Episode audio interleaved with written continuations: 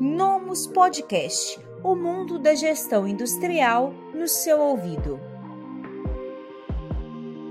Olá, seja bem-vindo, bem-vinda a mais um quadro Palavra de Especialista do blog industrial da Nomus. Eu sou Rafaela Barreto e aqui com a gente está a Ana Lúcia Della Torre, que é coordenadora de RH numa indústria e também com muita experiência no segmento de RH no ramo industrial. Esse vídeo é para a gente poder falar sobre o mercado de trabalho no segmento de indústrias pela visão do RH. Vamos lá?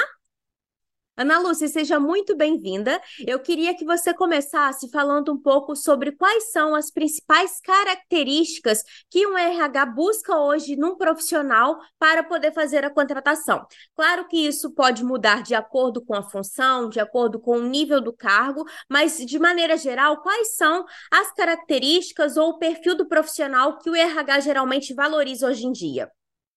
Hoje é, a grande maioria né, da, da região, né, do RH da região, eles comentam e eu primo da mesma informação. A gente está buscando alguém com comprometimento, né? O que eu vejo é que essa geração mais jovem, ela busca, né, a oportunidade, mas se o vizinho, né, der uma oportunidade com 100 reais a mais, eles estão migrando para essa outra empresa. Então, hoje, eu acho que o melhor diferencial de qualquer pessoa é o comprometimento. Certo. É, e quais são as características, além da parte técnica que é necessário para cada tipo de, de função, quais são as características pessoais que fazem um candidato se destacar frente a geralmente a quantidade imensa de candidaturas que a gente tem para uma única vaga? Eu acho que além da vivência, né, é, na experiência mesmo, né, em indústria, eu acho que seria resiliência, né? Se essa pessoa, é, proatividade, resiliência, ela demonstrar isso de alguma forma durante o processo seletivo, eu acho que ela corre um pouquinho na frente. Nos últimos anos, nos últimos 10, 20 anos, a gente tem observado uma mudança no perfil do profissional porque é, várias alterações estão acontecendo dentro do segmento de indústria, como uma modernização tanto de máquina, máquinas, como também uma introdução de diferentes tecnologias, o que acaba é, necessitando de um profissional com um perfil mais analítico e menos operacional, por exemplo. É, a gente tem também uma digitalização na própria gestão de pessoas, do RH, é, e como você enxerga essa mudança de perfil de pessoas do, dos últimos anos para os dias atuais? É, tudo hoje é muito dinâmico, né? Então, assim, processos seletivos online, busca, né, de perfis online, mas eu acho que se a pessoa se mantiver sempre atualizada com cursos atuais, modernos, algo que o mercado esteja realmente, né, falando, exigindo, essa pessoa vai estar sempre à frente. Então, isso para a gente é um diferencial. Toda a parte é, diferente da, daquele candidato, isso vai nos auxiliar, né, naquele, naquele perfil diferente dentro de, às vezes, 50, 100 currículos que a gente recebe. É, hoje em dia, a gente tem muitas ferramentas que ajudam o recrutador a alcançar novas pessoas, como é, ferramentas do LinkedIn, sistemas como o GUP, por exemplo, e tantos outros que fazem aí a seleção. É, na sua visão, como um candidato pode se destacar ao enviar o seu currículo por essas ferramentas digitais? É, esse profissional, né, de acordo, né, com a solicitação, né, da plataforma, se ele fizer um vídeo curto, objetivo, transparente, eu acho que isso daí é um grande ganho, porque hoje a gente não está preocupado em se vai ficar bonito no vídeo, se vai ficar é, interessante um currículo, o que a gente quer é praticidade, né? A indústria ela é muito dinâmica. É, hoje, de manhã, você começa com uma informação, pode ser que no turno da tarde eu já tenha outra. Então, se esse profissional demonstrar essa sagacidade, essa rapidez de raciocínio, tanto num vídeo quanto numa plataforma, eu acho que, ou numa entrevista até, eu acho que é isso que a gente vai realmente né, é, filtrar né, dessa, desse profissional no processo seletivo. E na contramão, Ana Lúcia, é, na, no início da nossa entrevista, você comentou que a principal competência e característica que a empresa busca no funcionário novo seria a, o comprometimento. E, na sua visão, quais são as características que fazem esse novo colaborador permanecer na empresa? É a resiliência de novo, é aquela questão de se reinventar, né? Porque é, depois que ele pega a rotina, ele sabe o que ele tem que fazer, é, ele tem que se reinventar todo dia, porque aquela velha história, né, de matar um leão por dia, hoje a gente não mata só um leão, a gente mata uma família inteira. Né? Então, é realmente diariamente ele vai ter que se reinventar, vai ter que é, se atualizar, estar sempre à frente, né, do mercado, para ele poder realmente acompanhar essa aceleração que a indústria, né, promove. E depois que esse colaborador ele já foi inserido, já aderiu ali à cultura da empresa, às atividades que são da competência dele, quais são as características que geralmente ajudam um colaborador a ser promovido? O RH, quando ele vai é, fazer uma promoção, é, quais são os pontos que ele mais observa para poder ver a pessoa mais adequada?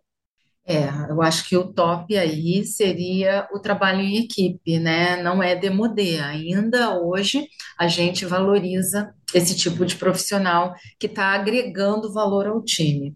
E eu acho que o segundo tópico é se ele se manteve, né, atualizado, buscando conhecer melhor aquela área que ele está atuando, porque a gente, né, eu pelo menos visualizo isso muito aqui, a gente faz muito processo seletivo interno. E aí o profissional que se candidata, realmente, né, aquele às vezes que se encaixa melhor é aquele que está buscando constante aprendizado, né? Está buscando sempre melhorar e que tenha um bom relacionamento com a equipe toda. E ao contrário, Ana Lúcia, geralmente, quais são os motivos que levam a um desligamento de um colaborador? Claro que isso, pode ter, isso pode ter várias causas e também várias questões, por exemplo, a depender da função, mas quais são os principais tópicos que você pode avaliar?